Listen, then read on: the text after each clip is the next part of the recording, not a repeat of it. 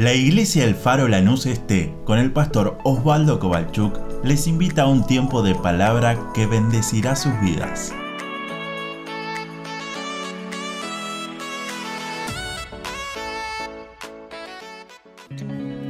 ¿Quién le quiere decir eso en esta mañana? ¿Qué es lo que Él tiene para decirnos? Mire, esta mañana revisando el buzón de agradecimientos y de peticiones, me estoy encontrando cada vez más con papelitos verdes. ¿Sabe qué significa eso, no? Que Dios hace grandes cosas. Qué lindo es poder decirle, Señor, gracias por lo que hiciste. Si hoy estamos acá es solamente por su gracia y por su misericordia, no estaríamos si no fuera que Él nos haya alcanzado. Tenemos agradecimiento del hospital, personas que están agradeciendo por las oraciones, porque han salido de terapia. Hoy la hermana me decía, ya está en mi casa mi esposo, porque estuvo un tiempo bastante largo en terapia, pero hoy ya está en la casa, así que wow, gloria a Dios, porque Él escucha la oración de sus hijos. Cuando hay una iglesia que ora, suceden cosas. Por eso gracias también a todos los que miércoles tras miércoles se van sumando. Y me uno a las palabras de, cuidado con el cable, me uno a las palabras de Mati, que decía una cosa, es expectativa. A veces algunos tienen expectativa de que los miércoles es, bueno, para alguien que no tiene nada que hacer, para alguien que tiene app 40 o app 50, usted me entiende lo que le quiero decir, pero cuando usted viene, cuando venimos y nos postramos delante de Dios y hay acuerdo en la oración, Dios. Y si Dios escucha, Él con sus manos sigue haciendo grandes cosas. Por eso está de más decirle, los miércoles nos seguimos juntando a compartir tiempo de oración, tiempo de clamor, tiempo de intercesión y por fe lo declaro, seguiremos viendo más papelitos verdes que Dios contesta la oración de sus. Amén. También tenemos oraciones especiales por los hermanos, el equipo que estuvo eh, evangelizando en el hospital, en la feria, tenemos diferentes acciones y, y nombres que están ahí pidiendo y agradeciendo, así que nos seguiremos sumando día a día para que el Señor haga lo que Él quiere hacer en medio de este tiempo. ¿Y sabe qué? Eligió a su iglesia. Hay ángeles que dicen, lo puedo hacer yo, y Él lo dice, no, porque hay un grupo que se va a animar y le va a creer a Dios y va a seguir a todo nada, sirviéndole, aunque sea difícil. Aunque el mundo esté en tinieblas, la luz de Cristo ilumina para que usted y yo no nos tropecemos, sino que sigamos sus pisadas. Amén. Próximo domingo es un domingo especial, Día del Padre. Hay culto, no se suspende porque vamos a venir a exaltar al Padre, que es sobre todo. Ese, el que es digno de recibir toda gloria. Lo que sí no va a haber es la escuela Faro Así que todos aquellos que le están cruzando, seguramente si todavía no te sumaron al grupo de WhatsApp, anotate, habla, si no sabes cómo mandar un mail o algo, no te preocupes, acércate al final del culto, al final de la reunión y anotate junto con Diego y Mariana para decir yo quiero seguir sumándome. Y gracias a todos los valientes que dicen aprender la Biblia es la mejor inversión. Gracias a esos valientes también que están estudiando en el seminario, que se están anotando los lunes también, que están eh, haciendo seminario los días sábado también en la semana, diferentes eh, hermanos que están estudiando la palabra de Dios. Mire, si hay algo, un tiempo bien invertido es estudiar la Biblia. Y usted me dice, bueno, pero yo no la entiendo mucho. Venga los domingos, nueve y media, a la escuela Faro, algo simple, algo bien didáctico, corto, conciso, para poder ir conociendo cada día más a Dios y a su palabra. Amén. Amén. Me estoy olvidando de un anuncio porque no lo anoté, pero ya me va a venir. Bien, vamos a la palabra de Dios. Gálatas, capítulo número 4. Si tiene su Biblia, por favor, ábrala conmigo. Gálatas, capítulo número 4. Gálatas, capítulo número 4, verso 1, dice así la palabra de Dios. Pero también digo, entre tanto, que el heredero es niño. Me gustó que Analías ya empezó con esa palabra, wow, lo que hace el Espíritu Santo. ¿Cuántos herederos hay acá? A ver. Eh, ¿Y los otros? ¿Cuántos herederos hay acá? Mientras que el heredero es niño, en nada difiere del esclavo, aunque es Señor con minúscula de todo, sino que está bajo tutores y curadores hasta el tiempo señalado por el Padre. Recuerdo esa frase, hasta el tiempo señalado por el Padre. Así también nosotros, cuando éramos niños, estábamos en esclavitud bajo los rudimentos del mundo. Pero cuando vino el cumplimiento del tiempo, wow, gloria a Dios, Dios envió a su Hijo, con mayúscula, nacido de mujer y nacido bajo la ley, para que redimiese a los que estaban bajo la ley, a fin de que recibiésemos la adopción de hijos. Y por cuanto sois hijos, Dios envió a vuestros corazones el espíritu de su Hijo, el cual clama, Abba, Padre. Así que ya no eres esclavo, sino hijo. Y si hijo, también heredero de Dios por medio de Cristo. Amén. A la palabra de Dios. Este es un pasaje muy importante, lo podemos estudiar y lo podemos enfocar, creo que está enfocado al tiempo donde el pueblo de Israel ya tenía la oportunidad de entender qué era la acción que Jesús venía a hacer y cuál era la profecía que él venía a cumplir. Pero déjeme llevarlo hoy a nuestra vida espiritual. Déjeme hoy tomar esa palabra que dice de que usted y yo, por medio de Cristo Jesús, podemos ser hijos porque hemos sido adoptados. Quizás usted y yo no tengamos un apellido del linaje de Abraham. Quizás su apellido y el mío no sea uno de esos que puedan vivir en la nación de Israel como nativos de esa nación. Pero usted y yo fuimos lavados con una sangre. Wow. Una sangre que vertió en la cruz del Calvario y por medio de esa sangre, todos aquellos que se quieran acercar y le quieran creer y le quieran confesar como Señor y Salvador, automáticamente pasamos a ser hijos de Dios. Pero acá Gálatas nos habla y nos dice, el, libro de Gálatas nos dice que cuando uno es niño, no difiere nada del esclavo, aunque es señor de todo. Si uno se pone a estudiar las palabras en original y quiere entender qué significa por niño, no es solamente una cuestión de edad, no es solamente alguien chiquito, sino alguien que todavía no ha pasado por todo el proceso para llegar a lo que el Padre quiere que sea. Por eso que cuando el Hijo pródigo vuelve, Él le vuelve a poner ese manto porque era el manto que identificaba, este ya no es uno como cualquier otro. Este ya no es uno que está todavía tratando de entender quién es en la vida, sino que es hijo con todas las letras.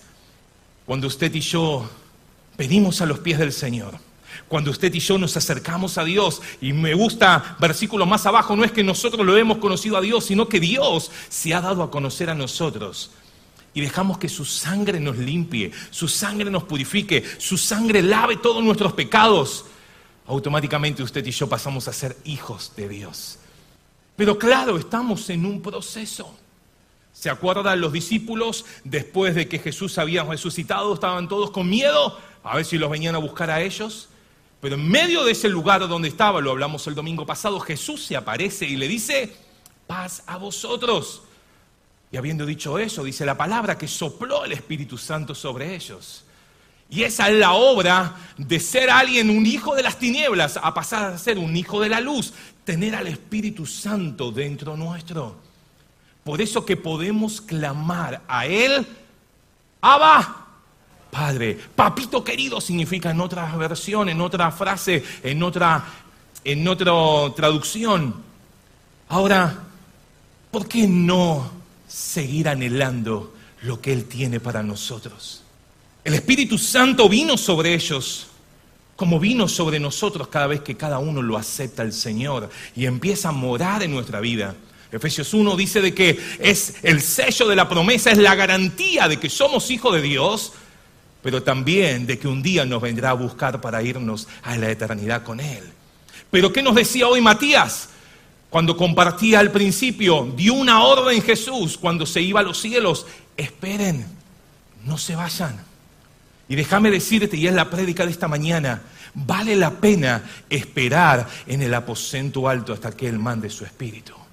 Había como 120 que anhelaban, que en esa espera, como nos decía muy bien Matías, no era simplemente, bueno, veo qué onda, sino que era proactiva, eran que perseveraban en la oración, porque el que dijo que iba a enviar su Espíritu Santo, nunca los había fallado. Y si Él lo dijo, Él lo hace. Por eso, querido hermano, hermana, iglesia, si todavía no experimentaste disfrutar la plenitud del Espíritu Santo, ser bautizado en el Espíritu significa ser sumergido en el río del Espíritu Santo de Dios, te animo a que sigamos buscándolo, a que sigamos pidiéndolo. Dice que el Espíritu Santo, el Padre, dará a quienes se lo pidan. Los que estaban en el aposento podrían me podría imaginar yo, hoy sabemos que eran 10 días, pero había que estar en esa espera. No sé si te pasa, vas al banco, como nos decía Mati, o vas al mercado y elegís qué cola, qué fila hacer, y siempre elegís una y ves que la otra empieza a moverse más. Entonces, ¿qué hacemos? Nos vamos a la otra. No sé si usted lo hace. Pero cuando te vas a la otra, esta se empieza a mover más ligero. Porque claro, nos cuesta esperar. Y hoy pensaba en el ejemplo que puso Mati. ¿Cuántas veces esa agua que mojó la madera necesita ser secada para que el Espíritu Santo la prenda fuego? A veces los tiempos de espera no es porque Dios no tiene poder, se quedó sin stock, sino que nos debe preparar a nosotros para poder entender lo que es ser sumergidos en el hombre. Los procesos de Dios a veces son tan distintos. Por eso que acá escribe a Gálatas y le dice, hay tiempos donde ustedes eran como niños y pensaban como niños. Su actitud era de niño. Aunque eran señor de todo, aunque podían decir con todas las letras que eran heredero de todo, pero ustedes todavía no estaban en ese proceso. Por eso que cuando uno empieza a ver y empieza a entender lo que decía Pablo, ya no hay condenación para los que estamos en Cristo Jesús. Uno empieza a vivir de otra manera, ya no con esa culpa, ya no con esa carga en decir, ¿y será o no será? Porque el Espíritu Santo que vive en nosotros nos empieza a hablar, nos empieza a enseñar, nos empieza a dirigir, nos empieza a decir que vale la pena esperar lo que Dios tiene para cada uno de nosotros. Pero el sabio Salomón decía, Eclesiastés capítulo 3, verso 1, todo tiene su tiempo. Y uno dice, bueno, pero Dios, ¿por qué no? ¿Por qué me haces esperar tanto? Mire, yo siempre cuento mi experiencia. Vino un pastor invitado que tenía la gracia, tenía el ministerio de poder orar y que muchos reciban el Espíritu Santo. Y pasábamos aquí adelante y nos abrazábamos como los jóvenes, un poquito más joven que ahora y oramos y pedíamos al Espíritu Santo y ya lo conté varias veces y nos pasaba esto, de que dos o tres recibían.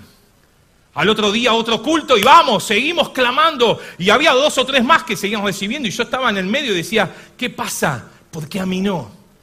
Y empezaba así, uno, uno, y eran tres noches especiales por ese tema. Y todo el grupo recibió, menos... No le voy a decir que volví a mi casa contento, porque no era así. Pero siempre lo cuento al otro culto, donde no había nadie invitado, donde no estaba el pastor que salía en las redes sociales, donde quizás nadie sacaba una foto, donde quizás otros no venían porque total ya no, no volvía a ese culto. El Espíritu Santo me bautizó con su Espíritu Santo y fue en un culto normal. Y uno dice, ¿por qué a veces confiamos tanto en las personas si el que da el Espíritu Santo es Él? ¿No será que a veces nuestra madera está muy mojada todavía y que necesita ser pasada por un proceso para que pueda arder en el fuego? Y déjeme decirle, desde ese día nunca más fue igual. Y uno dice, bueno, pero ¿será que porque hablé una vez en lengua ya está? No, no, es simplemente una experiencia del pasado tampoco. Es un poder y es algo que me muevo y no lo puedo controlar. No. El Espíritu Santo es, es Dios mismo. Y vivir en el Espíritu y ser guiado en el Espíritu es para todos aquellos que son hijos de Dios. Y eso es tener al Espíritu Santo como convicción, como, como por fe que uno ora y le dice, Dios, te acepto como mi Señor y Salvador. Pero eso es solo el comienzo. No te pierdas todo lo que Dios tiene, los dones, las cosas que Dios quiere dar en medio de su iglesia. Hay mucho más, iglesia, hay mucho más, hermanos. Procuremos decirle, Dios, anhelo conocerte más. Los que estaban en el aposento alto eran todos discípulos, seguidores que habían estado con Jesús. Habían visto milagros, habían visto cosas que Dios había hecho sobrenaturales, resucitando muertos, sanando heridos.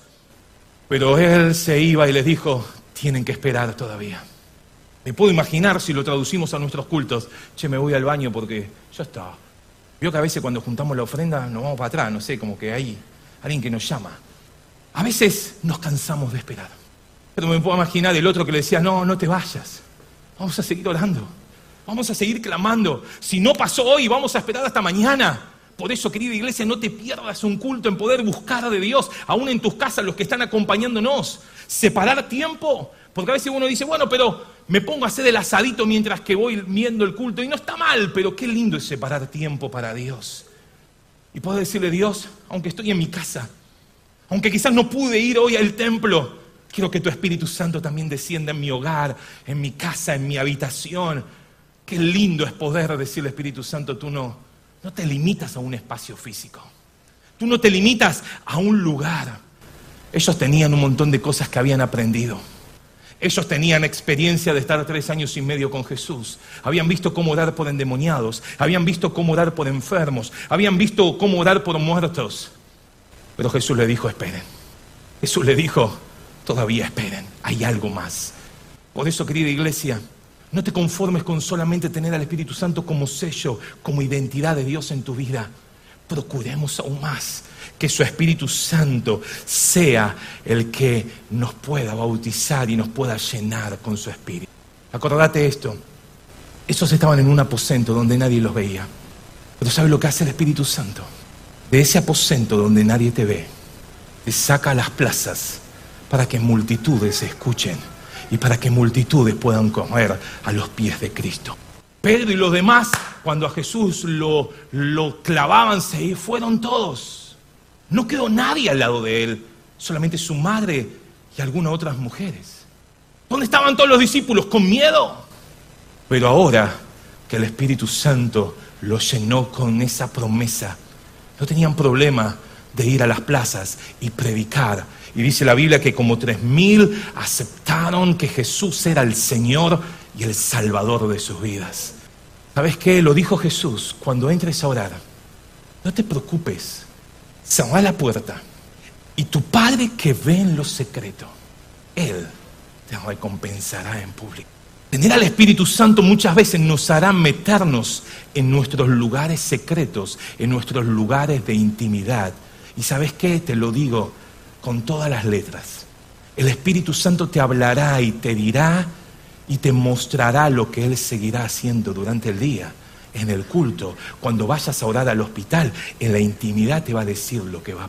Él no es que tiene todo ahí que vamos a ver qué onda, no, no, no, no, Él tiene todo preparado, Dios no se le escapa nada. Si tan solamente pudiéramos meternos en esa intimidad. Tu Padre que ve en lo secreto, dijo Jesús, él te va a recompensar. No te preocupes que nadie te sacó una foto haciendo algo con Dios en tu intimidad. No te preocupes. No te preocupes que en las redes sociales no te pongas tampoco ahí selfie orando a las 6 de la mañana. No. Pero si Él te despierta y Él te llama y te dice, ora, no dejes de hacerlo. No dejes de hacerlo. Si hoy estamos acá es porque muchos han orado a las 3, 4 de la mañana, en medio de una lucha espiritual que hay en los aires hay otros que están orando para que usted y yo podamos seguir firme en la fe. Del anonimato, Dios te puede sacar a las plazas y que multitudes escuchen. Pero también te pongo el otro ejemplo. En medio de Samaria había una revolución porque Felipe predicaba y la gente era sanada. Felipe hablaba y la gente venía y lo escuchaba. Había sanidad, había noches de gozo, noches de celebración, noches de milagros.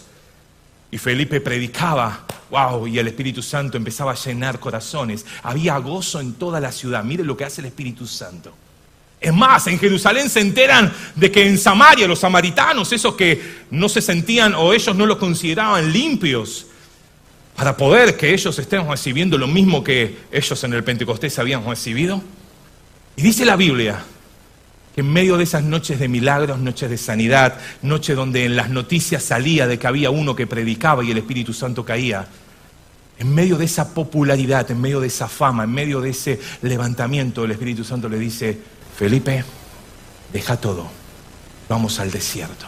Porque es lindo la primera parte que te conté del anonimato, nos saca las plazas. ¡Ay, yo lo quiero! Estadios, gente que me escuche. Pero también el Espíritu Santo, en medio de esa popularidad que tenía Felipe, en medio de esas noches de milagros, cruzadas evangelísticas, donde multitudes se acercaban a Dios a través de Felipe, Dios le habla y le dice, tenés que ir al desierto. Es más, hay un eunuco que está leyendo algo que no entiende. Mire, el eunuco no podía ni entrar al templo, venía de adorar, pero él no pudo entrar al templo por su condición física. Pues si no sabe qué significa la palabra eunuco, googleela. Pero era una persona que estaba al servicio del palacio. Y por una condición de hombre le tomaban esa decisión de, hacerlo eunuco para que no se acueste con la mujer del rey ni con nadie de ahí. Usted me entiende, hay muchos chicos, por eso que no lo quiero decir de otra manera. Ahora, Felipe escucha al Espíritu Santo diciéndole, necesito que te acerques y que le prediques. Por eso que el Espíritu Santo te sacará de tu anonimato y te mandará a las plazas, pero también te mandará a lugares donde a veces no nos hubiera gustado ir. Donde quizás no están las cámaras, donde quizás nadie se va a dar cuenta si lo predico, pero el Espíritu Santo le dijo, acércate a ese hombre y predícale. Por eso que el Espíritu Santo también te usará en el colectivo, te usará en tu lugar de trabajo, te usará quizás en el uno a uno, porque eso es lo que hace el Espíritu Santo, Él prepara todo. Solamente está buscando corazones que estén en el lugar donde Dios quiere, como nos decía Mati hoy, en el momento de Dios quiere, y Él lo hace a su manera y a su forma. ¿Sabe qué David diría de esta manera? En tus manos están mis tiempos. A veces puede ser que Dios te use en una plaza, a veces puede ser que te use en un hospital, o a veces puede ser que te use en el uno a uno. Lo que estoy seguro es que Dios siempre tiene algo para que usted y yo podamos obedecerle y podamos ser de bendición a otros. ¿Sabe lo que hace el Espíritu Santo? Nos da capacidades para poder bendecir a otros. El hablar en lenguas es una experiencia personal, es una experiencia donde uno sale fortalecido, dice Primera de Corintios, uno sale en su corazón, wow, contento, hay que hacerlo en orden, por supuesto. Pero el Espíritu Santo en uno empieza a darle ese fuego que no hay cosa que te pueda frenar. Pero también dice la Biblia que el Espíritu Santo da y capacita y da dones para que la iglesia pueda crecer, para que tu hermano sea bendecido, para que tu hermana sea bendecida, para que el grupo donde vos estás trabajando en ese grupo Faro o en la actividad que estés en el departamento sea bendecido, porque vos estás ahí siendo guiado por el Espíritu Santo. Termino con este ejemplo un poquito más extenso, pero había un momento cuando aparece un tal Naas, un nombre que quizás usted no lo tiene muy conocido. Era uno de los líderes de los amonitas. ¿Sabe quiénes eran los amonitas? ¿Se acuerda de Lot? Lot, el sobrino de, eh, uh, de, de Abraham, perdón, ahí está. Lot, sobrino de Abraham, él se había ido a los lugares donde estaba ahí Sodoma y toda esa zona complicada, lejos quizás de los principios bíblicos, hoy podríamos decir lejos de los preceptos de Dios. Pero a él le gustó quedarse a vivir ahí. ¿Se acuerda? Dios envía ese castigo divino, ese fuego que queda todo terminado, todo Sodoma y Gomorra desaparece. Y Lot ahí se va a las montañas con sus hijas, su mujer, por haber mirado atrás, queda como estatua de sal. ¿Se acuerda esa historia? Y dice la Biblia que pensando ellos que eran los últimos en el mundo que existían, las dos hijas emborrachan al padre y se acuestan con el padre y tienen hijos. Producto de ese incesto, la hija mayor da a luz a, uno que se llamó Moab y después nosotros los conocemos como los moabitas. Y la hija menor da a luz un, un muchacho que lo llama Amón o Amonitas o los hijos del pueblo. Y esos eran los amonitas. Por eso que voy a hablar de los amonitas, para saber de quiénes eran. Se acerca uno de sus líderes, uno de sus personas que manejaba al pueblo, llamado Naas, y se acerca a una ciudad que se llamaba Jabes de Galaad. ¿Dónde quedaba Jabes de Galaad? Usted después lo puede leer en 1 Samuel capítulo 11 en adelante. Jabes de Galaad quedaba del otro lado del Jordán. Si usted se acuerda cuando conquistan Canaán, acuérdese que Canaán no significa el cielo, no simboliza el cielo. Canaán simboliza la vida cristiana. Egipto simboliza el mundo. El desierto es el proceso de salir del mundo hasta la vida cristiana. Algunos les lleva más tiempo, otros menos tiempo. Esa es la santificación que Dios está haciendo en nuestras vidas y el proceso que nosotros estamos atravesando con Dios. En Canaán había que conquistar gigantes, en el cielo no vamos a tener que conquistar gigantes. En Canaán había enemigos, en el cielo no, había, no hay enemigos. Por eso que no significa el cielo, no simboliza el cielo. Pero cuando iban a cruzar y estaban conquistando, había dos tribus y media, la tribu de Rubén, de Gat y la media de Manasés, le dijeron a Josué, nos gusta quedarnos de este lado del Jordán, está bueno, está una buena llanura, tenemos lugares para nuestros animales, nosotros nos vamos a quedar de este lado. Si usted se acuerda de la historia de la conquista, fueron, ayudaron a sus hermanos, pero después fueron y se volvieron a su lugar. ¿Cómo va la historia? Ahora, 1 Samuel 11, los amonitas, Naas a la cabeza, viene y le dice a los que estaban en Jabes de Galat, a los que estaban de ese otro lado, los que eran la tribu de Rubén, de Gat y la media de Manasés, le dicen, hola, ¿qué tal? ¿Cómo están? Nosotros somos sus enemigos y los vamos a conquistar. Uno dice, bueno, qué manera extraña de presentarse. Pero quiero sacar una enseñanza de eso. Porque Naas, los amonitas, le dicen, queremos conquistarlos. Y el pueblo de ese lugar les dice, bueno, pero hagamos una alianza y te vamos a servir. Hagamos una alianza, pongámonos de acuerdo y te vamos a servir para siempre. Y Naas le dice, sí, muy bien, hagámoslo, pero pongo una condición, que es, le tenemos que sacar el ojo derecho a todos los hombres. ¿Qué hacemos? No, dijo uno, y bien, claro. Ahora, los de de Galaad dicen, danos siete días que vamos a consultar con nuestra gente, con nuestro pueblo, a ver qué hacemos. Quitarle el ojo derecho a nivel militar era algo, una estrategia muy importante porque cuando el soldado batallaba necesitaba tener ambos ojos para poder medir profundidades, para poder medir distancias. Pero también el casco lo usaban siempre de la mano izquierda, dicen los historiadores, y medio como que se le quedaba tapado el ojo izquierdo, por eso que sí o sí lo necesitaban el ojo derecho. Por eso que los amonitas le dijeron, saquémosle el ojo a los del pueblo de Jabes de Galaad, porque le vamos a hacer de afrenta a todo, a toda la nación. Uno dice, ¿y eso qué tiene que ver conmigo? Mirá, el diablo hoy tiene la misma estrategia. ¿Sabe qué significa el nombre Naas, que era el principal, que era uno de los jefes de los amonitas? Significa su nombre serpiente. No es ninguna casualidad. La estrategia del diablo es la misma. Él viene a tratar, dice la Biblia en Pedro, que él anda como león urgente buscando a quien devorar. Y él viene a tratar de vencerte. Él no puede meterse bajo la cobertura de Dios. Tiempo atrás lo hablábamos, ese muro que Dios hace sobre tu vida y tu, familia, el diablo no lo puede atravesar a no ser, a no ser que usted y yo le abramos la puerta. Por eso que Naas, la serpiente, los amonitas le dijeron a los de Jabe de Galat, te vamos a conquistar. Y el peligro de estar lejos de su pueblo lejos de toda la nación, estar del otro lado del Jordán, les hizo no mirar quizás su fe en Dios, en las promesas que Dios había cumplido, en la, había dicho para cumplir, en todas las cosas que Dios había determinado, sino que lo primero que les sale es, hagamos una alianza. Y mi pregunta o mi comentario en esta mañana es, cuidado con quién hacemos alianzas. Bueno, pero pastor, eso eran Javes de Galat, ¿yo qué tengo que ver?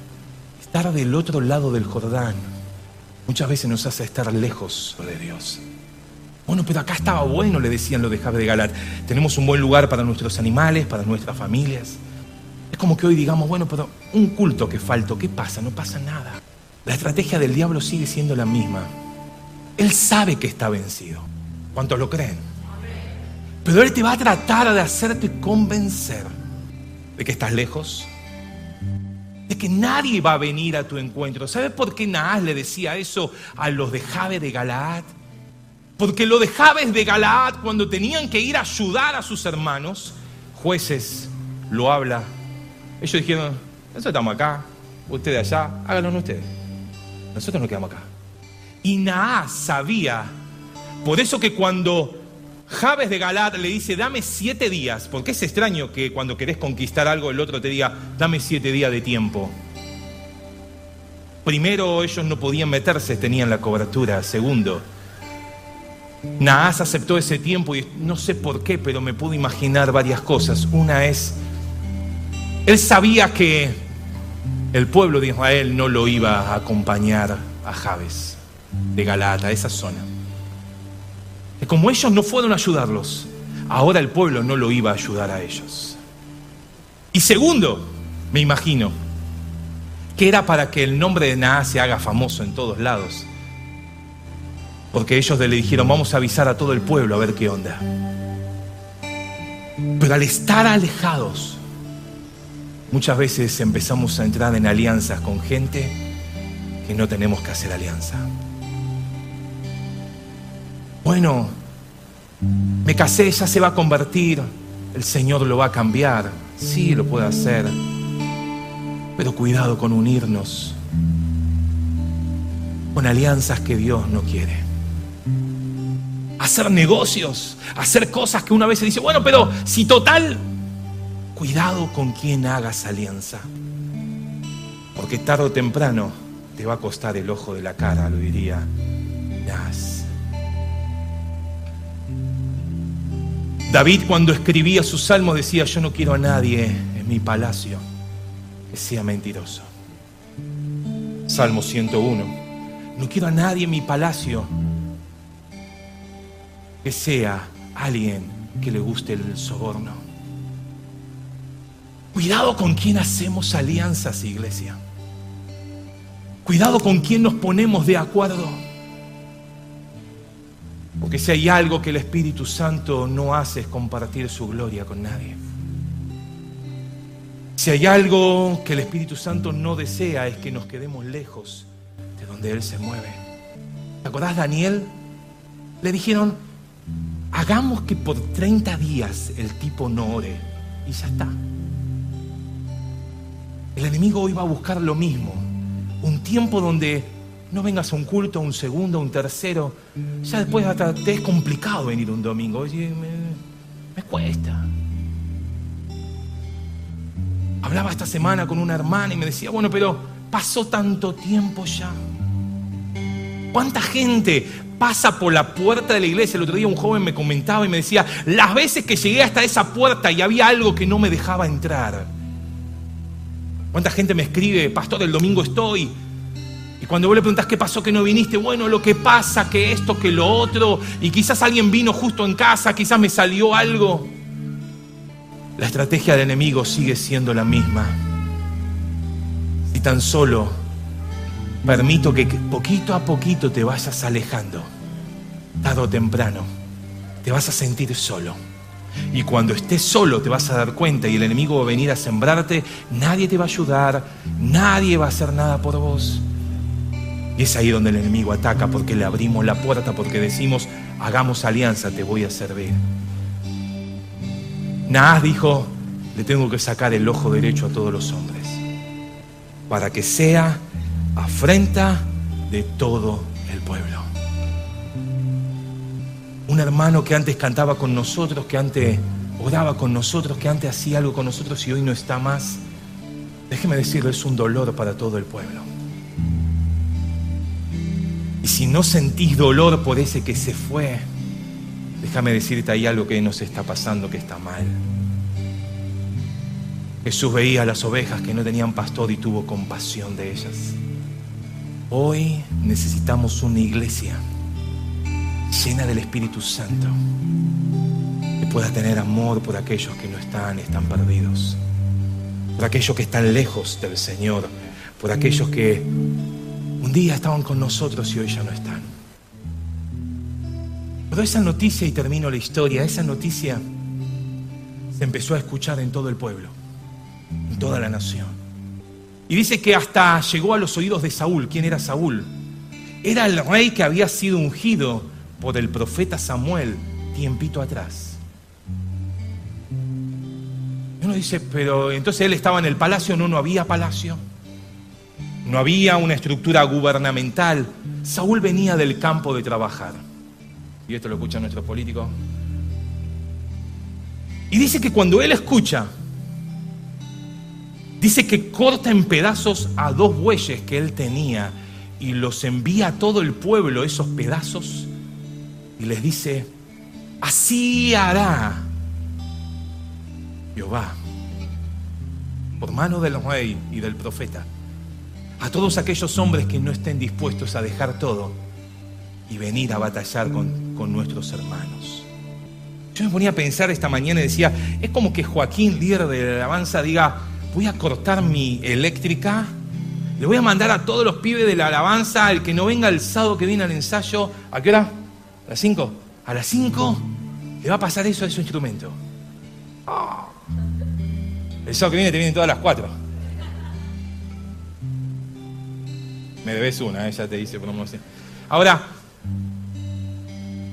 dice que se juntaron 330 mil hombres a pelear. Pero quiero enfocarte esto, vamos a decir que tiene que ver Amón y esto. El Espíritu de Jehová vino sobre Saúl. Él estaba ungido como rey, pero todavía seguía trabajando en el campo. No había llegado el momento de ser el hombre que Dios estaba levantando para guiar a una nación. Pero cuando llegó el momento, como hemos leído en Gálatas, la decisión del Padre, el Espíritu de Jehová vino sobre él su palabra, la palabra de Saúl, hizo tan efecto en todo el pueblo que todo el pueblo le dijo, te vamos a acompañar. A veces cuando, lo decía Gálatas, cuando somos niños todavía no entendemos de qué somos herederos. Porque un niño parece como un esclavo, lo tiene que estar guiando en todo, aunque es Señor de todo. ¿Qué te quiero decir? Cuando el Espíritu Santo domina nuestra vida, cuando el Espíritu Santo le damos el lugar y el momento que Él quiera hacerlo, Él lo hará a su manera. Saúl le dijo, avísenle a los de Galat, mañana cuando caliente el sol, van a ser libres. Y así sucedió. Al otro día Saúl hace toda una estrategia, va a pelear contra los amonitas y dice que no han quedado dos de ellos juntos. Y fueron dispersos por todos lados. ¿Sabes qué significa eso? Cuando vos y yo, guiados por el Espíritu Santo, nos dejamos guiar por Él, los que están del otro lado del Jordán son libres. Los que están lejos del Señor empiezan a volver. Ahora Saúl, siendo rey, ¿por qué seguía laburando? ¿Por qué seguía trabajando en el campo? ¿Sabes por qué? Porque no se le había creído. Como a veces nos pasa a nosotros. Nos ponen de líder de algo, nos ponen de esto, sos, oh, ahora por favor anda en el pasillo, necesito una alfombrita. Cuando nos creemos algo y le quitamos el honor y el lugar al Espíritu Santo, déjame decirte, no hay efecto.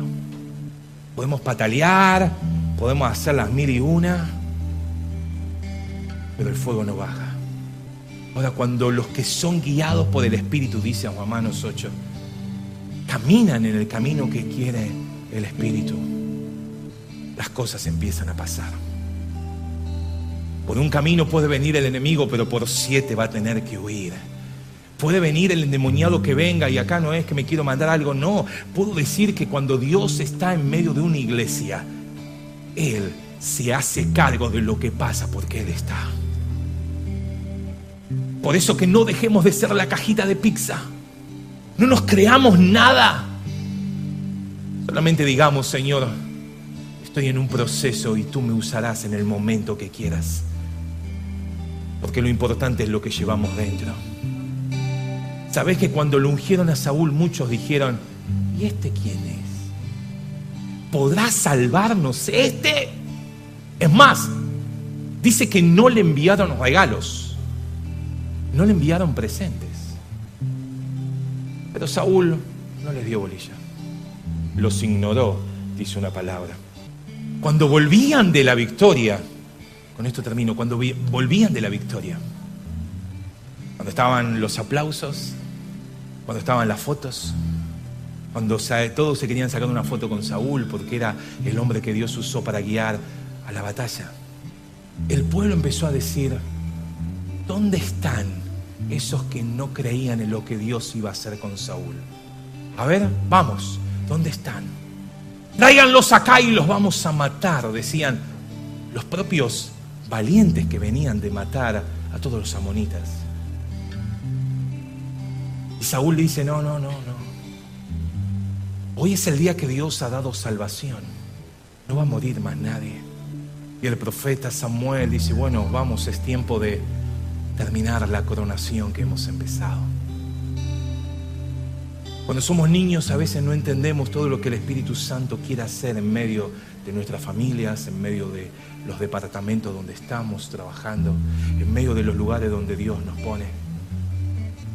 Y a veces decimos, Señor, ¿será que vos vas a usar a ese? ¿Será que vas a usar a ese líder? ¿Será que vas a usar a ese que canta? ¿Será que vas a usar a ese que toca?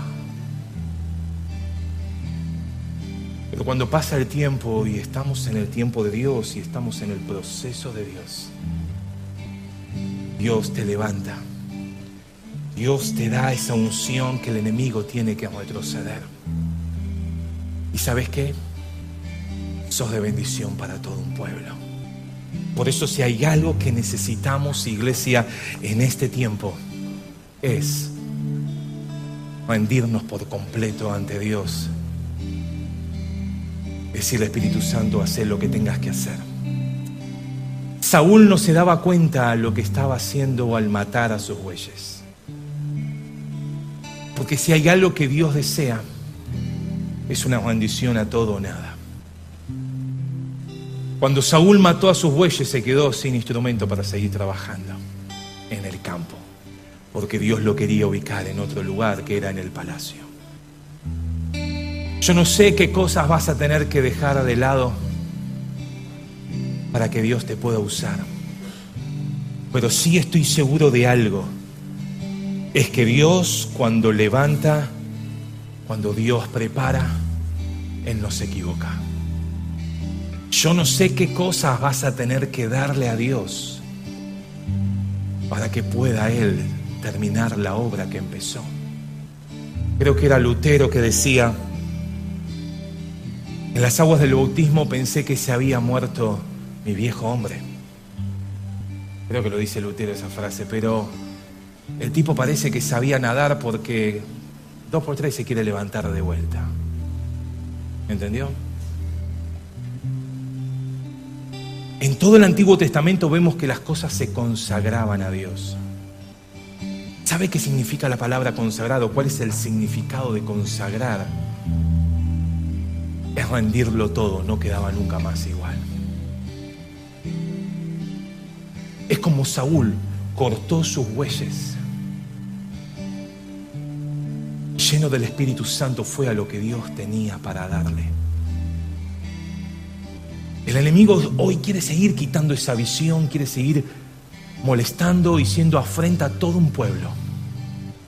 Pero si hay algo que Dios está buscando en este tiempo es un pueblo una nación, una iglesia, hombres y mujeres, familias, jóvenes, niños, adolescentes, que le quieran decir, Señor, lo doy todo, lo doy todo. Aunque quizás todavía me toque tiempo en el aposento, pero yo sé que llegará el día donde iré a las plazas. O quizás estés en tu mejor momento de fama dentro de la iglesia sea el día donde el Espíritu Santo hable y te diga, deja todo y vamos al desierto. Pero si hay algo que estoy seguro, es que si el Espíritu Santo algo anhela es una rendición total y completa. Toma tus ojos, por favor, una vez más en esta mañana.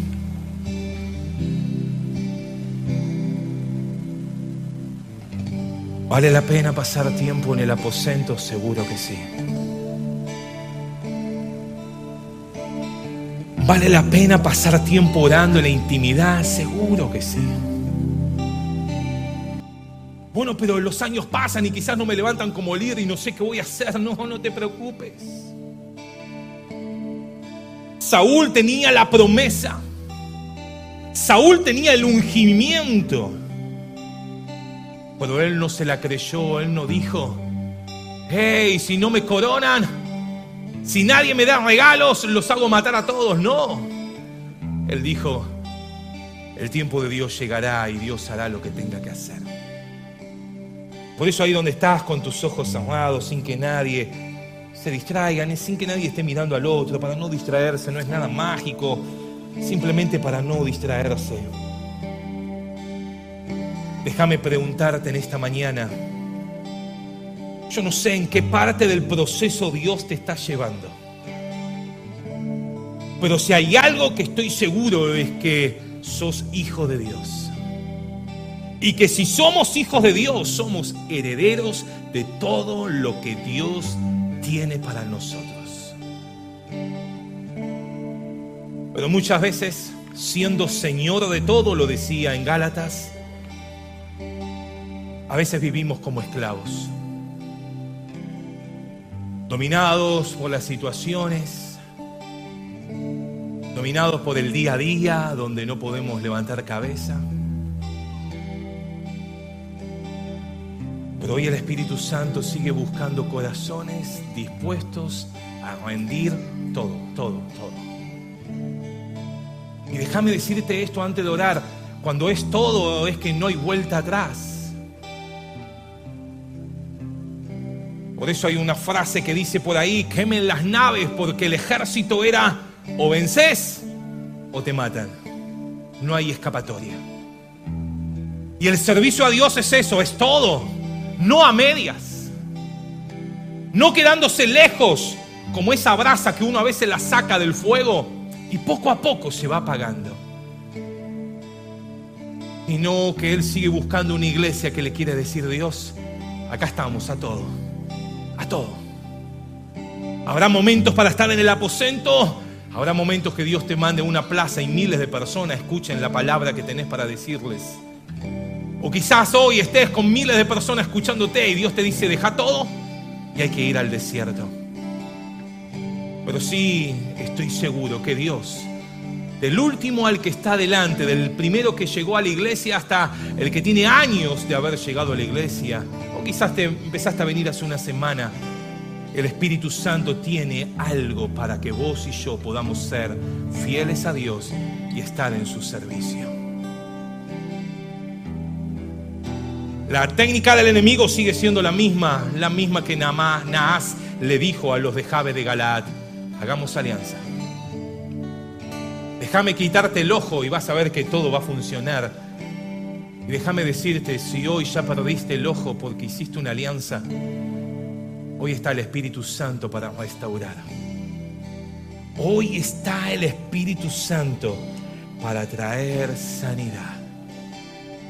Oh, Ahí donde estás con tus ojos cerrados, sincerate delante de Dios antes de participar esta cena. Y quizás le querés decir, Dios, todavía no estoy dispuesto a romper todo mis bueyes. Todavía no estoy dispuesto a dejar todo para seguirte. Pero hoy está el Espíritu Santo para decirnos que vale la pena pasar tiempo esperando su promesa. Vale la pena pasar tiempo y decirle, Señor, en tu tiempo, a tu manera, a tu forma. Oh, aleluya, Espíritu Santo de Dios. Espíritu Santo de Dios, en esta mañana, ven con tu presencia. Ven con tu presencia, Espíritu Santo. Oh, aleluya, aleluya, sé si sos uno de esos que quiere levantar su mano y le quiere decir, Dios, soy uno de esos que en esta mañana no se quiere ir sin tu presencia. No se quiere ir. sin esa gloria de tu presencia. Oh,